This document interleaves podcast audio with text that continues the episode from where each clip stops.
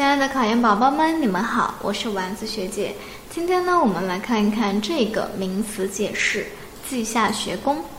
稷下学宫是战国时期齐国的一所著名的官立学校，因其呢建于蓟门之下而得名。稷下学宫呢，采用的是官方主办、私家主持的办学形式，并且稷下学宫综合发展了春秋以来的私学的长处，比如说不治而议论、自由辩论、学无常师等等。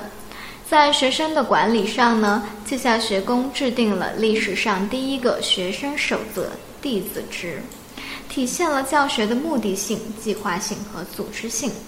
它既是战国百家争鸣的中心缩影，也是当时教育上的重要创造。